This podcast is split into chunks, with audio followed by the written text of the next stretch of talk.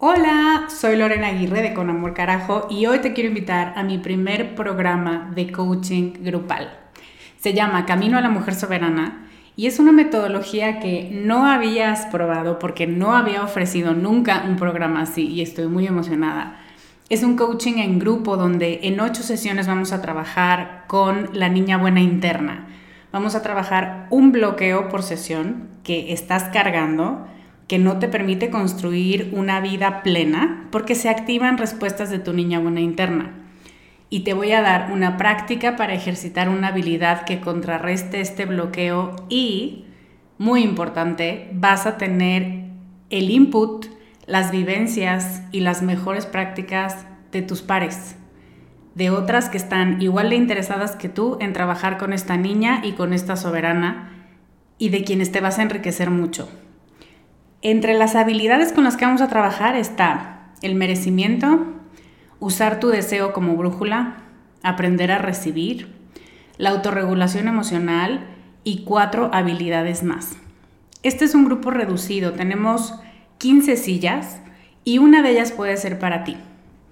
Te invito a que vayas a descubremasdeti.com diagonal camino para revisar las ocho habilidades completas la metodología mayormente explicada, los planes de pago y para que veas dónde nos puedes encontrar si tienes preguntas. Te esperamos allá para recorrer este camino juntas. Hiring for your small business? If you're not looking for professionals on LinkedIn, you're looking in the wrong place. That's like looking for your car keys in a fish tank. LinkedIn helps you hire professionals you can't find anywhere else, even those who aren't actively searching for a new job but might be open to the perfect role. In a given month, over 70% of LinkedIn users don't even visit other leading job sites. So start looking in the right place. With LinkedIn, you can hire professionals like a professional. Post your free job on linkedin.com slash people today. Conocemos esta época decembrina como la época de dar. Y aunque nos dicen por todos lados que no, claro que no, por supuesto que no se trata de algo físico, sabemos que está en el aire la expectativa de un regalo. Así que hoy te quiero hablar de regalos, de regalos para otros, de regalos para los niños en específico y de regalos para ti. Estás escuchando Con Amor Carajo, capítulo 149.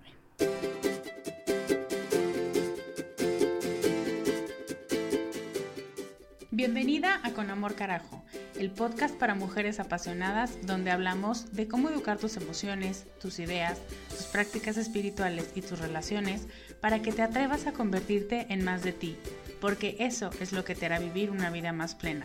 No cambiar, sino ser más tú.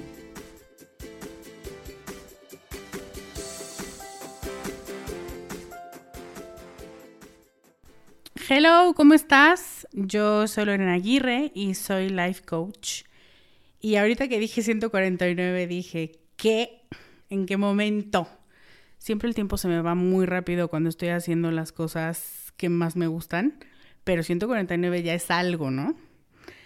Y mm, te digo esto también porque ya tengo preparado el capítulo 150. Es un capítulo nuevo, Nuevo en el sentido de algo que no habíamos hecho en el podcast, algo que mm, te va a invitar a participar más. Y tengo una madrina. y quiero que la conozcas, pero todo eso va a pasar el próximo capítulo, no este. Hoy estamos oficialmente en el mes de la locura, que aún así tiene su encanto. A estas alturas del año, yo me acuerdo que cuando era niña, mi papá y yo solíamos ir en el coche caminando y volteábamos a ver las casas y contábamos. Ellos ya pusieron el árbol, ellos ya pusieron el árbol. Entonces, era como muy, ahora que lo pienso era un poco stalker, pero también era muy divertido porque empezabas a sentir en el ambiente que las cosas empezaban a cambiar. Los adornos, las luces, las luces de colores me encantan, el olor a pino, los colores, hay muchos rojos y muchos dorados y muchos plateados, y es la época de los regalos. Y hace unos días mi amiga Lucía y yo platicábamos, yo platico, ella se indigna. y me encanta porque es uno de sus grandes eh, charmings. Y hablábamos de los regalos, de los niños y los regalos. y la manera en la que los medios y algunos psicólogos hacen terrorismo a los papás, ¿no? Porque si les das muchos, los vas a hacer odiosos, que creen que se lo merecen todo y entonces mal, tú mal. Y si no les das, entonces no van a sentir amor, entonces es un reflejo de cómo eres tú, y entonces no, tú mal. Y si les das, mejor dales algo que les sirva y mejor darles algo que usen para la escuela y mejor sigue mis reglas que yo te diré lo que tienes que hacer para que tú no te sientas responsable, porque siempre queda la opción de echarle la culpa a esa publicación de Facebook que te dice qué regalarle a tu hijo para que no se vuelva un nefasto espantoso. Y en ese momento cuando Lucía me estaba contando eso, estábamos platicando y así, y le dije, espérame tantito, voy a sacar mi libreta que siempre cargo para estos casos, porque tengo que hacer un podcast de esto. Entonces, gracias a Lucía y su indignación con que los niños sean condicionados sobre cuántos regalos recibir, qué pedir y qué presupuesto se les tiene autorizado en su cumpleaños y en Navidad, es que hoy te quiero hablar de regalos en específico de dar, del simbolismo de los regalos, de lo que intentan ser o de la idea original de los regalos que muchas veces se ha perdido. Te voy a hablar de regalos auténticos y te voy a hablar de regalos para los niños, una cápsula sobre niños. Y una última cosa y una última persona que también necesita regalos y normalmente se nos olvida. Así que hablemos de regalos. Dar regalos ha sido por siglos una forma muy tangible de demostrar afecto. Como tú no puedes ver, ¿no? Me viene a la mente estas frases de te quiero a la luna y de regreso. Entonces de pronto digo, ay, yo creo que nadie tiene noción, bueno, a menos los físicos o los astrónomos, de cuánto es eso. Pero precisamente por eso es que queremos ponerle una cantidad, una medida, y algo tangible que no sea tan poético y tan romántico, sino que sea, toma, mira, te doy esto para demostrarte que te quiero. Es uno de los lenguajes del amor de Gary Chapman, de quien ya hemos hablado un par de veces. Y a todos nos gusta recibir un regalo. Bueno, a veces, y algunos. Pero ¿por qué? ¿Por qué no todos los regalos te emocionan igual? Si se supone que el chiste es en recibir y en que te den algo, nos tendría que emocionar de la misma manera, ¿no? Si es que realmente el valor del regalo está en el regalo en sí. Pero no sé a ti, a mí hay algunos regalos que me acuerdo perfectamente en la historia de mi vida que dije, ah, mejor no me hubieras dado nada. Hay muchos tipos de regalos. Están los regalos de intercambio, los regalos de oficina, los de la gente que eh, no necesariamente es tu favorita, aunque compartan apellido. Hay muchos y vienen desde una distinta necesidad y desde un distinto rol social. Muchas veces es por convivir, muchas veces es por no ser la ermitaña del grupo y lo entiendo. Pero yo te quiero hablar hoy en específico de lo que diferencia a un regalo auténtico que fortalece una relación y es muy distinto de los regalos por compromiso o por temporada o por convivir, que no estoy satanizando, no me gusta hacer eso, simplemente me gusta ponerlos en niveles. O sea, existen y tú decides si quieres entrarle al intercambio y si quieres que todo mundo decida qué quiere y si quieres que sea de tazas o de calcetines o lo que sea. Solo es no confundamos el significado profundo de un regalo que se hace a una persona que tiene una presencia y un significado en tu vida mucho más allá que calcetines. Entonces ahí te va. Un regalo auténtico no tiene tanto que ver con el objeto, tiene que ver con la intención. Se trata de lo que el regalo dice de ti, de mí y de nuestra relación en conjunto. Es más que comprar en oferta la mejor oferta ¿O es más que ese algo que te voy a regalar tenga muchos ceros a la derecha? Regalar algo es un signo de conocimiento profundo de la personalidad, de los intereses, de los gustos e incluso de los deseos profundos de quien recibe ese regalo. Y hacer eso y tomar una decisión en función de todos esos conocimientos es un arte. Es mucho más difícil que anotar tus tres opciones en un papelito.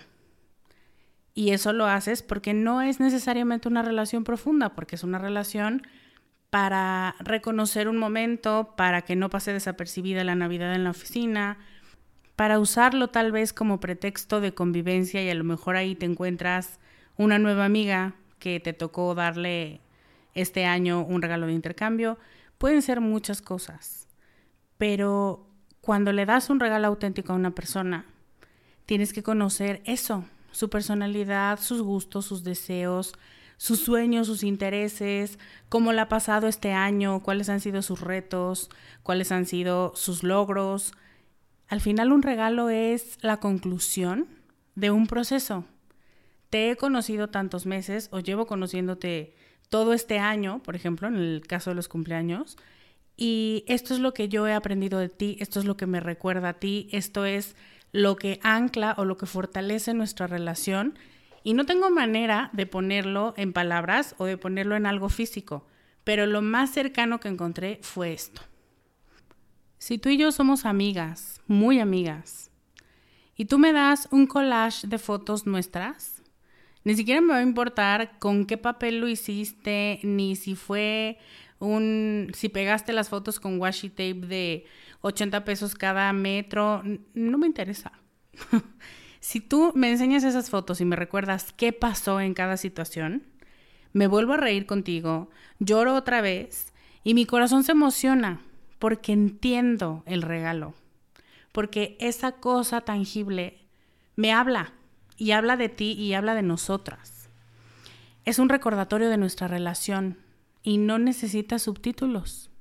Es claro para ti, es claro para mí. Probablemente aburra a todos los que no están en las fotos, eso también es cierto. Pero ni falta que hace. Ellos no lo tienen que disfrutar porque este regalo es tuyo y mío. Ah, ¿verdad? Hay intimidad en dar un regalo. Hay vulnerabilidad. Y sobre todo hay afecto. Por eso es que es muy importante por eso es que es tan rico recibir algo hecho por alguien más, porque sabes que no solo le puso pensamiento y no solo le puso cartera, sabes que le puso corazón porque tuvo que acordarse de la historia que tiene contigo, de lo que a ti te pudo haber gustado, para entregártelo.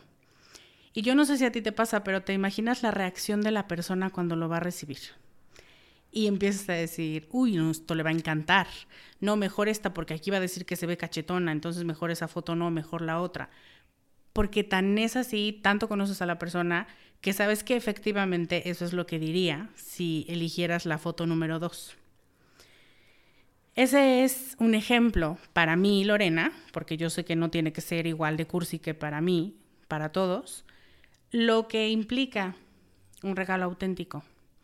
Pero para ti puede ser igual, algo hecho por alguien más, algo que usabas cuando eras niña y que esa persona, tu prima, lo guardó porque siempre han tenido un vínculo muy importante, o cualquier cantidad de cosas, o incluso algo comprado, pero algo comprado que explique.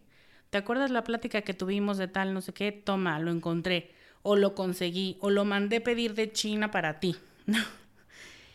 y por otro lado, si tú me das un vino carísimo francés, yo entonces tengo que hacer un esfuerzo por entender que el valor de ese regalo monetariamente lo que quiere decir es que demuestras afecto por mí, que me quieres, aunque a mí no me gusten los vinos franceses. Pero entonces yo hago un esfuerzo por entender tu intención, por querer decir, ah, esto quiere decir que soy muy importante para ti, porque para ti esto es valioso. Tengo una conocida que a su marido le gustaba mucho andar en moto y entonces en su cumpleaños le regaló un casco y le regaló una chamarra de cuero. Y él era el más emocionado porque entonces ella ya iba a poder disfrutar ir en moto con ella. Y ella me decía, a mí no me gusta subirme a la moto, no, me emociona y mucho menos me emociona como a él. Pero lo vi tan emocionado y le pareció que era el mejor regalo del mundo que pues ya le dije, ay, muchas gracias, no sé qué. Pero a eso me refiero, tienes que hacer la traducción los subtítulos.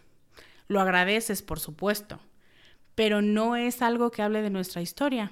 Es algo que habla de tal vez lo que a ti te gustaría para mí o lo que te gustaría que yo disfrutara más, que también es válido, pero que siempre es mucho más enriquecedor cuando hablamos de una historia en común. Y no estoy diciendo por ningún motivo que esos sean los únicos regalos que cuentan, ¿eh? Claro que si tú quieres considerar lo que a mí me gusta, lo que tú ves que necesito o lo que yo te he dicho que necesito 20 veces, eh, también lo voy a recibir y también me va a hablar. Pero me gustaría, o más bien mi idea de hablarte de regalo auténtico, es que a lo mejor tienes a una persona o a un par de personas en tu vida con quienes tiene un significado especial eso que vas a hacer y eso que vas a dar. Y simplemente lo quería poner sobre la mesa. Hay regalos que hablan de ti y de la otra persona y de la relación y no tienen que ver con lo invertido en dinero o con lo invertido en eso, lo fui a pedir de China, porque no hace falta, no porque no valga, sino porque a lo mejor era más sencillo que eso, porque nuestra relación se puede sintetizar o se puede tangibilizar en algo distinto. Y esa es la magia de los regalos auténticos, que logran poner en algo físico un sentimiento. A quien regala lo pone en un lugar de decir, tú eres una persona importante para mí por estas cosas, y a quien recibe le hace saber que es observada. Sé que me observas, sé que me escuchas, sé que me conoces y sé que quieres verme contenta, tanto que me estás regalando algo, que estás poniendo en mis manos algo para que yo pueda cumplir con esos objetivos. Entonces, pues son demostraciones de amor al final. Ahora, quiero hacer una mención especial por los regalos y los niños, que fue lo que originó toda esta plática con mi amiga Lucía. Y lo que Lucía me decía es, dicen muchas personas, o está ahorita la fiebre, de solo regala un juguete, o regala tres juguetes, uno que use, uno que necesite y otro, pues ya si quiere, sí, como capricho personal. Y a mí lo que me gustaría decir es que no hay reglas para darles regalos a los niños. Es más fácil pensar en reglas porque está la ilusión de que te equivocas menos, porque entonces ya puedes echarle la culpa a quien te dijo que lo mejor era dar tres regalos, porque entonces dices, pues yo quería darle cinco, pero dicen, ahí sí, el colectivo que quién sabe quién es, dicen que es mejor no darle tantos y yo solo hice lo que recomiendan los expertos. Entonces, entiendo por qué muchas veces seguimos esas reglas, entre comillas, pero también quisiera darte mis propias ideas sobre los regalos para los niños en Navidad. Yo sé que la intención, o me imagino que la intención de las reglas, es facilitar a los papás la decisión, que no duden tanto. Pero la verdad es que suele confundirlos mucho más suelen dudar más y pensar, híjole, yo le quería dar cuatro, pero dicen que tres es el número mágico, entonces yo estaba mal, ok, seguiré buscando a ver qué más dicen otras personas. Y así empiezas a perder puntos de confianza. No existe el regalo o la lista de cuatro regalos que le debes dar a tu hijo para que no sea un nefasto en la vida, porque quién sabe, ¿eh? Igual y con tus cuatro regalos se vuelve el más odioso de todos, porque no entendió el mensaje. Porque el regalo per se sin explicación y sin enseñanza explícita, pues poco hace. No hay fórmulas para regalarles a los niños, pero sí hay tres comentarios que quisiera hacer al respecto. Uno, conocer al niño es la base para hacer un regalo. Planning for your next trip?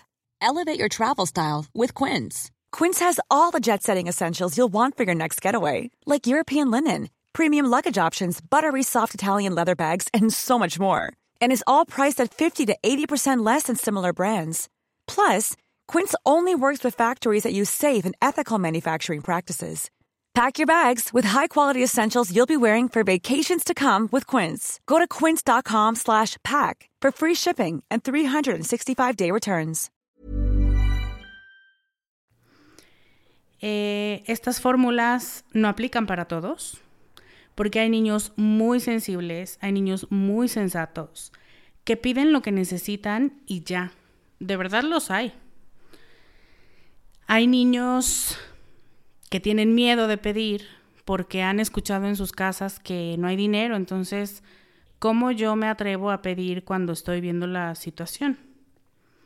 Hay niños muy ambiciosos, que eso tú y yo sabemos no es malo en sí mismo, que quieren todo lo que los comerciales les ofrecen y simplemente con sentarte a platicar y decirle, pero ¿cuál quieres más, más? Normalmente el niño te va a decir, ay, es que los quiero todos, ay, sí, mi amor, yo entiendo, pero más, más, ¿cuál? Si solo tuviera que ser uno, ¿cuál sería? Y si son muy persistentes, van a estar jugando como bailando este baile de no, pero quiero todos, sí, pero nada más uno, no, pero quiero todos. Ok, no importa. Este es un tema de paciencia. Al final, termina eligiendo. A todos nos gustaría toda la juguetería.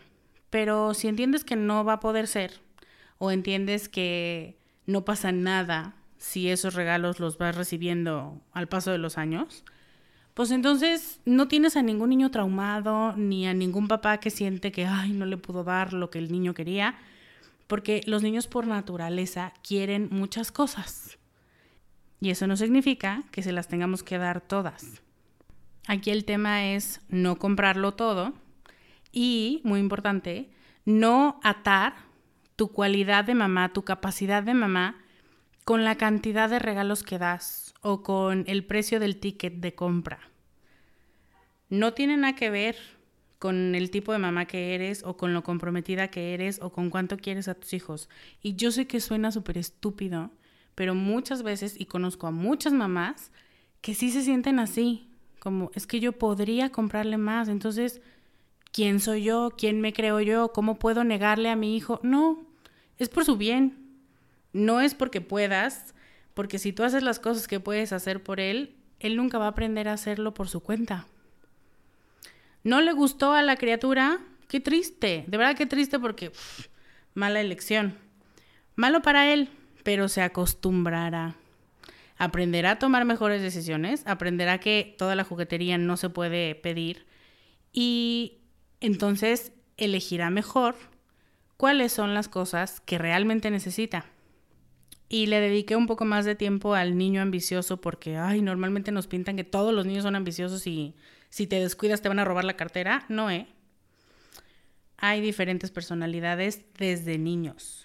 Y me parece una reverenda tontería pensar que por ser todos niños, todos son iguales.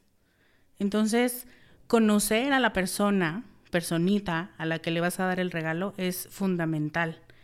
Cómo es, cómo es su sensibilidad, cómo suele hacer las cosas, a lo mejor suele pedir todo, pero al final solo se queda con una cosita chiquitita que puede cargar para todos lados porque así le puede, la puede cuidar mejor.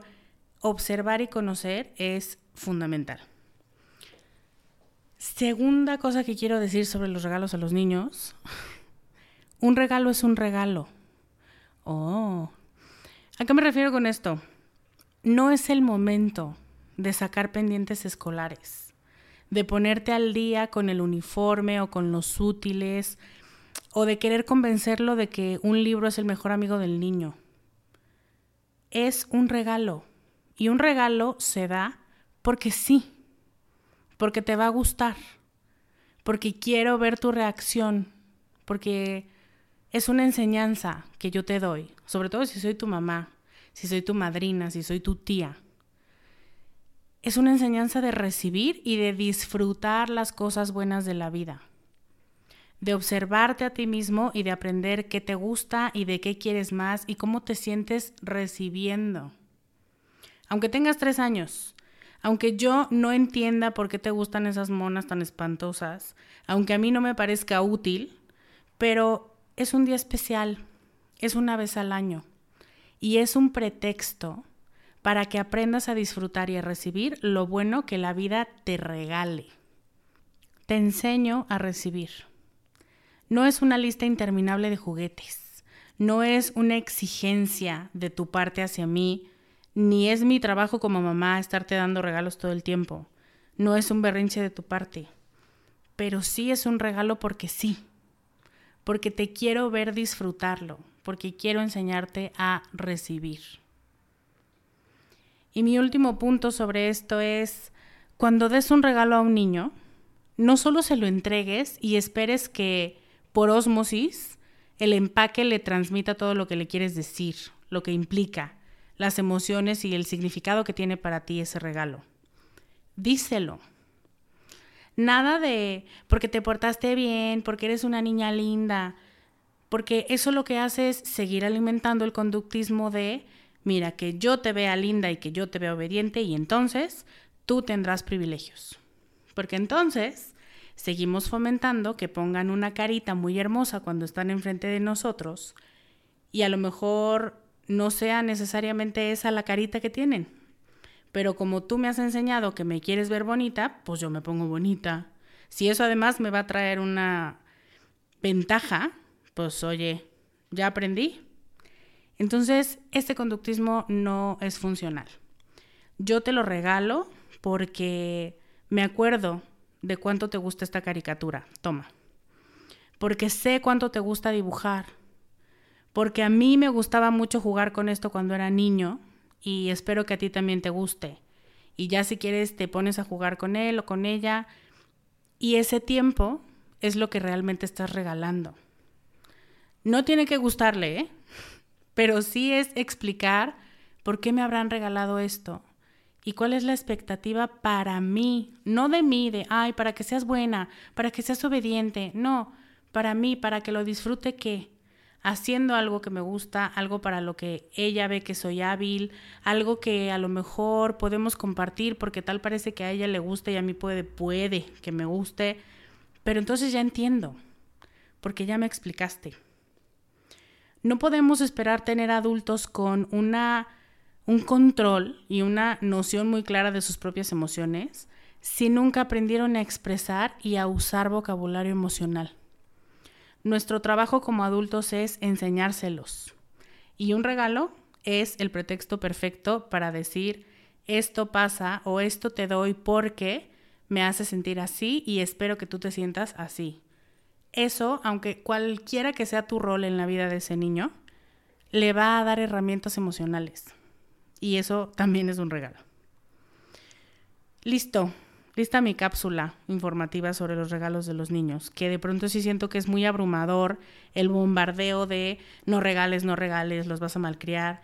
No, yo creo que si conoces a la persona a la que le vas a regalar algo, sabes el impacto que pueden tener en él uno, dos, tres o veinte regalos, y entonces con tu juicio, del que no tienes que dudar, puedes tomar una decisión. Y ahora para terminar de hablar de regalos, me gustaría hablar de regalos para ti. Porque en esta época de correr y aventarte y de tráfico y de miles de eventos, es súper fácil olvidarte de ti. Así que tengo algunas ideas para recordarte y para tenerte a ti misma muy presente en estas fiestas. La primera es organizar tu espacio, tu espacio, el lugar que habitas, que refleja cómo te sientes y que no te desespera más y que no te angustia más, sino que te trae paz y te recuerda que todo está bien y que disfrutas ese lugar en el que estás, tanto en tu casa como en donde trabajas.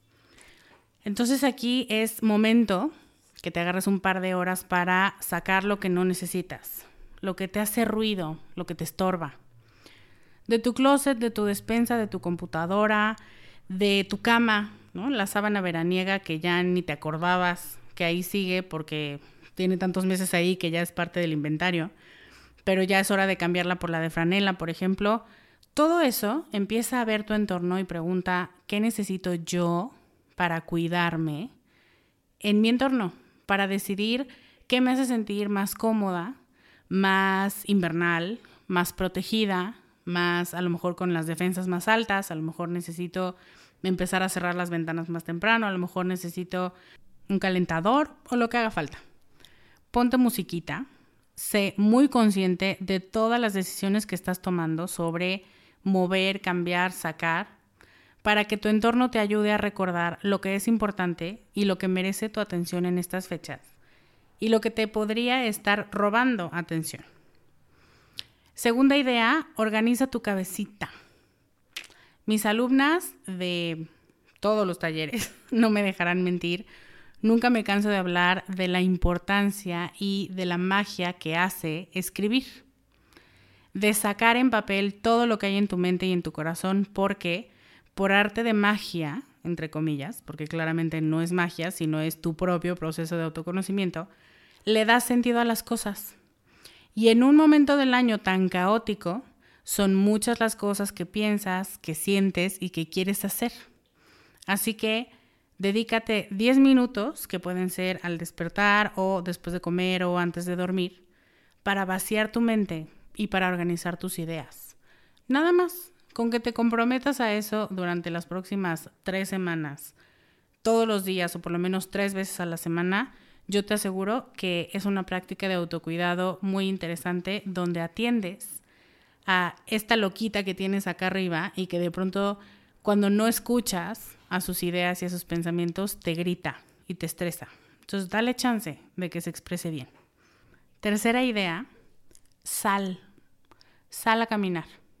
Esta misma recomendación, me acuerdo, te la di en primavera. Y ahora es lo mismo.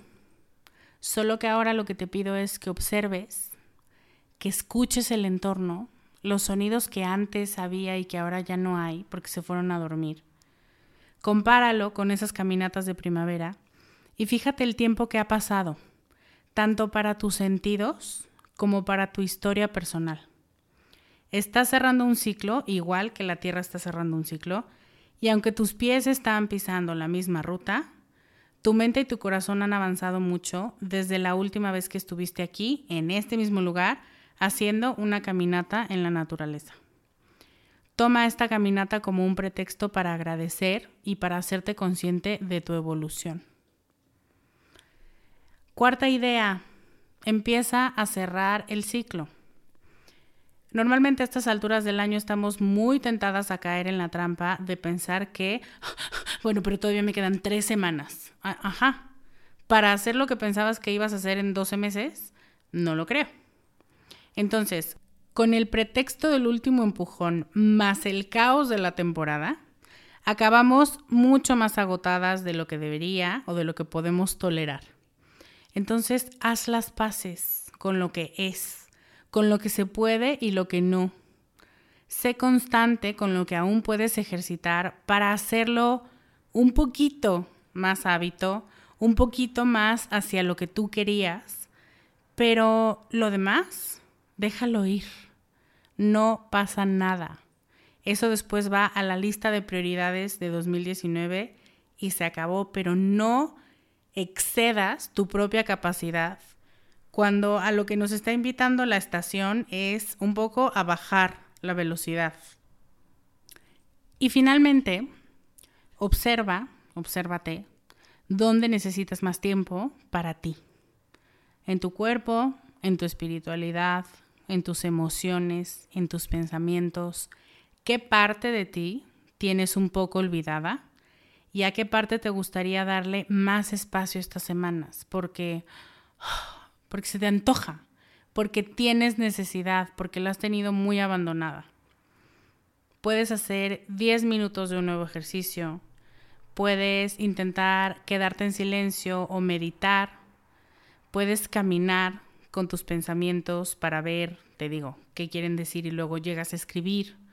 Puedes abrir un diario de emociones y de personas que te generan ciertas emociones para ser más consciente de ti hay muchas ideas, pero tú sabes lo que necesitas para ti, así que solo date tiempo de ver qué es la parte de ti que tienes un poco más olvidada hoy y lo que te gustaría poder hacer durante las próximas semanas para recuperar o para pasar un poco al frente a esta personita que tenías ya, uy, en el fondo del salón.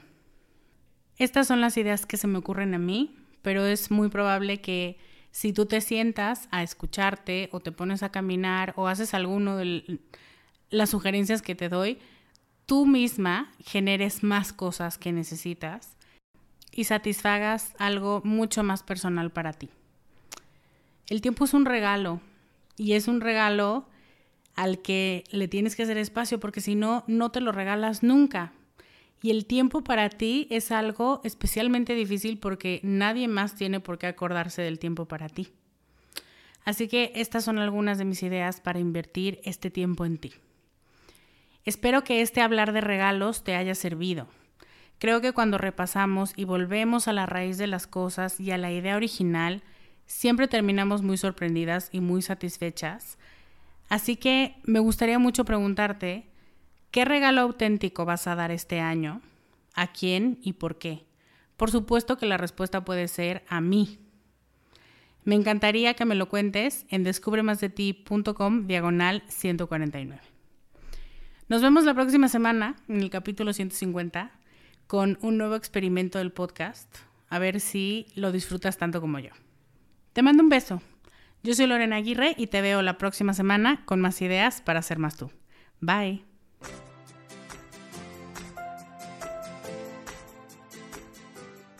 Este podcast, sus notas, regalos y links viven virtualmente en mi página www.descubremasdeti.com.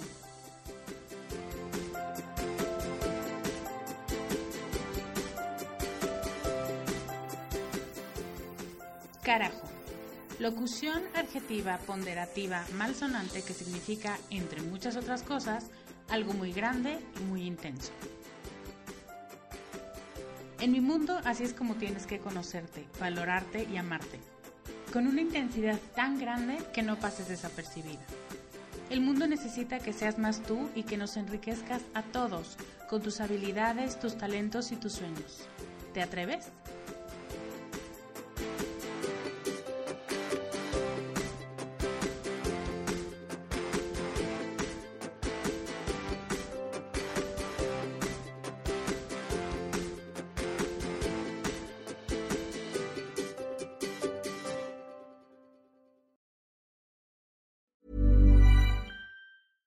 Hey, folks, I'm Mark Marin from the WTF Podcast, and this episode is brought to you by Kleenex Ultra Soft Tissues, your ally to help tackle your allergy symptoms this season. I love the change of seasons, but nobody loves pollen and all those other things floating in the air that make you sneeze during this nice weather. Kleenex Ultra Soft Tissues are hypoallergenic and allergist approved, so fight back against watery eyes and runny noses without worrying about irritating your skin. For this allergy season, grab Kleenex and face allergies head on.